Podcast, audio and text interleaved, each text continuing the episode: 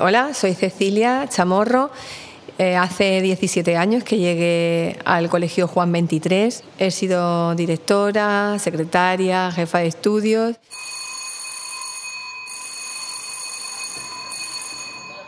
Recuerdo perfectamente el primer día que llegué. Llamé al timbre y era muy joven y tenía muchas ganas de, trabajar, apenas sin experiencia. Recuerdo que me costó, me costó llegar, que no encontraba el centro porque, porque estaba un poco inaccesible. Mi primera clase fue esta que hoy en día está ya totalmente desmantelada entonces había 120 alumnos, más o menos. Hemos ido perdiendo una media de 10 alumnados por año, o sea, sí, de 10 alumnos por, por año. Sobre todo había muchísimo más ruido. Cuando el alumnado va decayendo, pues eh, la vida en el cole también decae. Adiós. Adiós. El Colegio Público Juan 23 en Mérida dejó de existir el 21 de junio. Su historia es la de un fenómeno que se ha agudizado en los últimos años en España. En los colegios hay cada vez menos alumnos, entre otras cosas porque cada año nacen menos niños.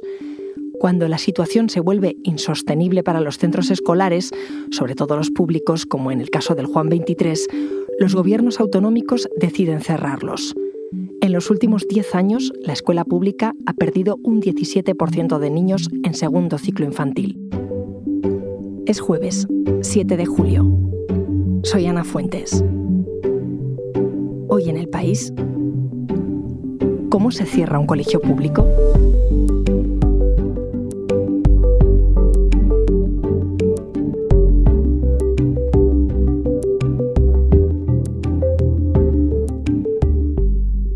Soy Juan Antonio Unión, coordinador de la sección de educación del país. Hace unos meses comencé a investigar sobre colegios con dificultades, esos que llaman de difícil desempeño. Quería ver si reciben más apoyo de la Administración, más medios, si en algún caso consiguen remontar y superar el estigma del gueto escolar. Y lo que me encontré es que en un contexto de descenso del alumnado, tienen muchas más posibilidades de acabar cerrando que de salir a flote. Encontré varios ejemplos de cierres en los últimos años en varias comunidades, pero me llamó especialmente la atención el caso de Juan 23, en Mérida. Las familias de los alumnos se habían movilizado, defendían su colegio con tal pasión que me hizo pensar que allí había algo más que la historia de un colegio con mala fama que se ha quedado sin alumnos. Mi compañera Inés Vila y yo fuimos a visitarlo. Parque Nacional de Monfragüe.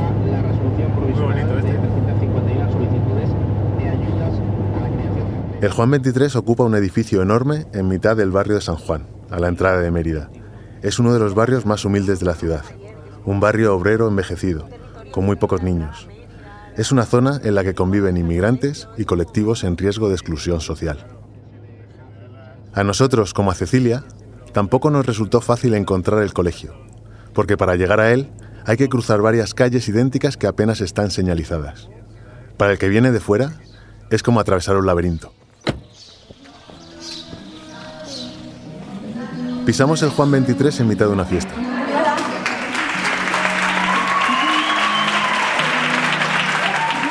Los alumnos, sus familias y los profesores estaban reunidos en el hall frente a una pantalla.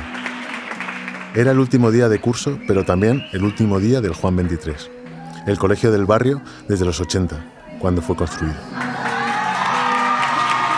Los profesores entregaban a los niños una orla de recuerdo, 6 Juan 23, 2021-2022. Y muy pocos podían aguantar las lágrimas al abrazar a Cecilia, directora, jefa de estudios, secretaria, tutora y hoy maestra de ceremonias.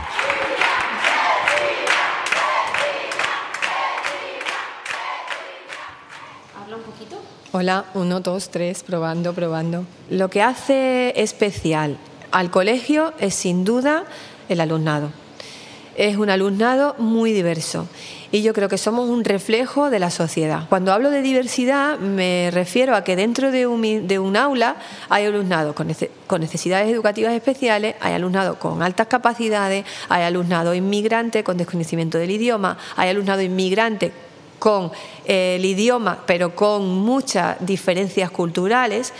Hay alumnado de diferentes etnias, minorías étnicas, y cada uno de ellos es distinto. Eso es así dentro del aula. Cuando yo realmente eh, hablo o con, compañeros de este contexto, todo el mundo se echa como las manos a la cabeza y dice, pero ¿cómo has podido dar clase en esa clase? Pues se puede, se puede, claro que se puede. Es que además es un caldo de aprendizaje mm, grandioso. Ahora, claro, necesitas la metodología adecuada y, y la mente muy abierta. Pero la labor de Cecilia iba más allá de la académica. El tener pocos alumnos, sobre todo, nos, nos permite atenderlos al alumnado y a las familias de manera muy, muy personalizada. Hemos estado siempre pues, eh, acompañándoles en pedir una renta básica un impuesto mínimo vital, cualquier cosa que, que veíamos, que a lo mejor nosotros detectábamos desde fuera, tú necesitas que te ayuden y ellos a lo mejor no se atreven a, a, dar ese paso o no saben dar ese paso. Nosotros desde aquí lo detectábamos porque tenemos muy poco alumnado y entonces al final conocen muy bien a la familia. En un colegio preparado para atender a 400 alumnos, este último curso solo estaban matriculados 39, repartidos entre infantil y primaria.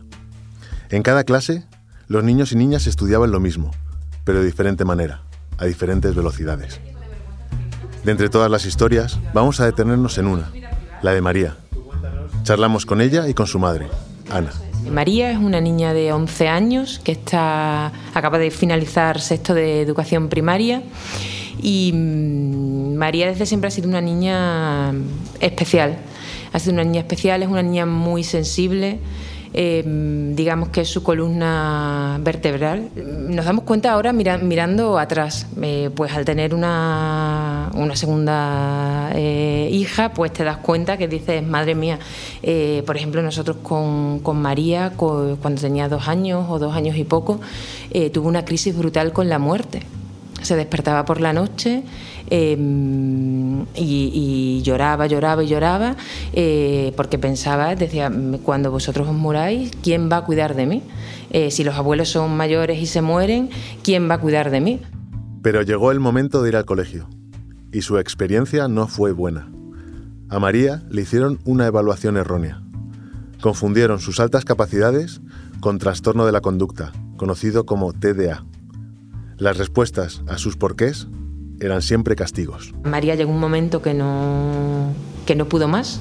No quiero, no quiero, no quiero, no quiero, no quiero ir al cole. No, pues eh, todas las noches le daban pues mm, las 2 y las 3 de la mañana llorando. Tenía síntomas alertantes de depresión, tenía síntomas que ponían la alerta en ansiedad. Entonces ante esa situación no, no sabíamos qué hacer. Entonces bueno, pues hablando con gente cercana del, del entorno, nos orientaron.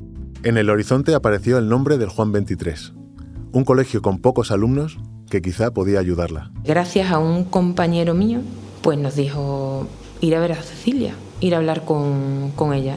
El Juan 23 no es un cole, es cierto que nosotros como familia lo teníamos estigmatizado, ni siquiera lo teníamos en mente para, para llevar a la niña. Y, gracias a este compañero, pues nos comentó que no es un cole como, como, se ve, no es el cole que se cree aquí en, Mérida, eh, no es un cole conflictivo, ir a, ir a verlo. Y yo recuerdo, vamos, las palabras de Cecilia fueron, yo no sé, jamás he tenido una niña de altas capacidades, pero me formo y formo a mi equipo. Vamos, a nosotros se nos abrió, mm, o sea, dijimos, este es el centro fuera, fuera estigma. Ana pronunció en la charla la palabra estigma. También la pronunció Cecilia. Hubo unos años en los que tuvimos un estigma de colegio conflictivo que eso pues es muy difícil luego de, quitar, aunque hagas el pino puente. Vamos, que haga lo que haga, la gente sigue pensando que es un colegio marginal, que es un colegio con problemas de conflictividad, que, y para nada ha sido el reflejo de los últimos años. Es cierto que eh, sí que tuvimos llamadas de, personas cercanas y, y conocidos que cómo vamos a hacer esa locura de meter a la niña en este, en este colegio Y para María este cole ha sido una tabla de salvación. Al final digo, mm, mi hija pequeña no va a tener la misma realidad escolar que va a tener, por ejemplo, eh, María. Eh, sale en sexto, entró en cuarto de primaria, al haber convivido tres años en un contexto con personas completamente diferentes, a ella la va a hacer mejor persona. María decidió borrar el pasado y cambiarse incluso el nombre. Para el Juan 23, María no es María, es Maggi. Hola, soy Maggi y ya está, ¿no? Bueno, pero... ¿Soy alumna? Soy alumna de... Soy alumna de este colegio. ¿Y por qué te gusta este colegio? Porque desde que me cambié a este colegio me siento protegida y en el otro colegio pues, pues no, y aquí pues me apoyan y todo. Y me llevo bien con todos los compañeros. El Juan 23 fue capaz de darle a María lo que necesitaba. También a Isaac. A tener un tesoro. ¿Tesoro? Tiene 13 años y discapacidad intelectual. Cosa del colegio de hace mucho. Eh, el Juan 23 ha sido su, su todo. Pasó de, de estar totalmente, pues eso, abandonado ¿no? de la mano de Dios, porque Isaac tenía una conducta inapropiada dentro de clase, se salía afuera y se quedaba allí las horas hasta que se calmaba o alguien salía a buscarlo. Entonces para Isaac, cuando llegó allí, le trataron como uno más. Eh, si uno leía, él leía. Daba igual que leyese mejor o peor. Si cantaban, él cantaba. Que se ponía más nervioso, pues se le reconducía y se le volvía a incluir en el grupo. Entonces, mm, al final, todos los niños le protegían, le han protegido y, y, bueno, de hecho, lo quieren con locura. Poco después de contarnos esto, Mari Carmen Muñoz, su madre, me envía una foto. En ella aparece Isaac en clase delante de una tarta de cumpleaños, sonriente. Detrás, Cecilia. Creo que una imagen vale más que mil palabras. Con los años, el Juan 23 supo convertir su debilidad en una fortaleza. Es verdad que cada vez había menos niños, pero estos recibían la atención que necesitaban, más personalizada, y eso lo hacía especial. Eran como una familia. Pero en la balanza de los que gestionan el dinero, la falta de alumnos cada vez pesaba más. Cuando fuimos avanzando en los años y, veíamos que ya no había matrículas, que es que mm, teníamos cero. Para mí cada proceso de escolarización era una tortura, porque era como te matabas por, por hacer algo para... Llegué a recorrerme todas las barriadas cercanas, organizando reuniones en las asociaciones de vecinos de las barriadas cercanas para mm, ve- publicitar el cole. Los fines de semana, los viernes por la noche. El caso es que, mm, que eso mm, luego no tenía los frutos que nosotros esperábamos y era una decepción. Porque claro, empezaba el proceso de escolarización y dos matrículas o cero matrículas. Entonces, claro, al final eso te va quemando poco a poco y vas viendo la realidad. O sea, vas viendo que, que esto no, que, que vamos poco a poco perdiendo y perdiendo y que llegará un momento en que será insostenible. El Juan 23 agonizaba, y llegó el momento. Hace cuatro meses, la consejería les comunicó el cierre, que este iba a ser el último curso. Cuando me lo dijo el secretario general allí en su despacho, mm, a mí yo, yo entré en shock. No, no supe reaccionar. Bueno, yo creo que estuve dos semanas sin saber reaccionar. Además, los niños estaban súper nerviosos. Yo se lo dije a ellos y se lo dije llorando. Entonces empezaron a portarse fatal. Entonces yo estaba totalmente desestabilizada y ellos también. Entonces dije, mira, no vamos a volver a hablar de cierre. Ya está, como si no fuésemos a cerrar, como si fuésemos a abrir en septiembre de nuevo. Se lo comuniqué a los compañeros, casi que no me dio tiempo ni a comunicárselo a las familias, se enteraron por la prensa. Todo el mundo ha ido dejando morir el colegio hasta que, hasta que ha decidido, bueno, pues ahora qué hacemos, pues lo cerramos. La consejería les dijo que no querían guetos. A mí me contestaron por correo electrónico. Lo leo. Esta medida, aunque dolorosa y de último recurso, ha sido tomada porque este centro ya no podía garantizar la igualdad de oportunidades ni la inclusión de su alumnado. A Cecilia, pero también a Ana y a Mari Carmen, les molestó especialmente esto último. Hola, estoy dando un paseo y no se me quita de la cabeza que mañana es el último día de cole. Y la verdad es que son sensaciones encontradas. El fin de curso se acercaba y el Juan 23 preparaba la fiesta de despedida. Tres meses han pasado ya desde que se dio a conocer la noticia, pero este año hay un acontecimiento muy especial, una acampada el último día de clase. María está esperando este día con un interés especial. Noche en el colegio le llama. Lo que haremos mañana va a ser un acto sencillo. Nosotros somos una familia y así será, un acto familiar. Y llegó el último día. En el Juan 23 se reunieron alumnos, padres, abuelos, hermanos, antiguos alumnos. Para todos, el Juan 23 contaba la historia de su propia familia. Eh, mis hijos todos, todos, todos son ya mayores, están todos casados con hijos, han estudiado aquí y sus hijos también han estudiado aquí. ¿Cuántos hijos tienes? Tengo ocho hijos y tengo 25 nietos de mis ocho hijos y todos han estudiado aquí y es un gran colegio. Es una pena que lo cierren. El patio se convirtió en un banquete improvisado. Pero la Coca-Cola con cafeína no sé si es muy buena idea, pero bueno. Durante la comida, sobrevoló una noticia. Un tribunal había admitido a trámite la demanda de un sindicato contra el cierre del colegio. La esperanza sigue viva, pero el hecho es que para cuando el tribunal se pronuncie, el Juan 23 se habrá convertido ya en un centro de educación para adultos ahora mismo vamos a enterrar una cápsula para el futuro y si algún día la desentierra ya sabrán que aquí hubo un colegio. Mm, ¿Y qué tiene la cápsula? ¿Qué cosas tiene? Fotos y objetos nuestros para que reconozcan quienes estuvieron aquí. Los niños no escucharon la noticia. Se preparaban para esa noche. La iban a pasar en el colegio. Habían llevado almohadas, sacos de dormir y sábanas. Ama, yo prefiero con manta porque yo saco no tengo, ¿sabes? Como si quisieran alargar el día. La acampada ya estaba prevista antes de que supieran que se iba a cerrar el colegio, pero ahora cobra un significado más especial. Bueno, nada, ya no veremos.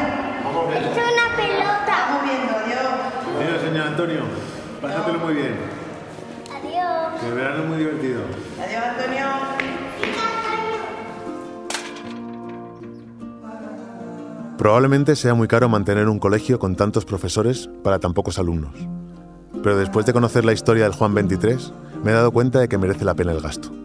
Que hacen falta estos espacios en los que los niños no solo aprendan lengua, matemáticas y ciencias, sino sobre todo a convivir. Porque la vida es eso, ¿no?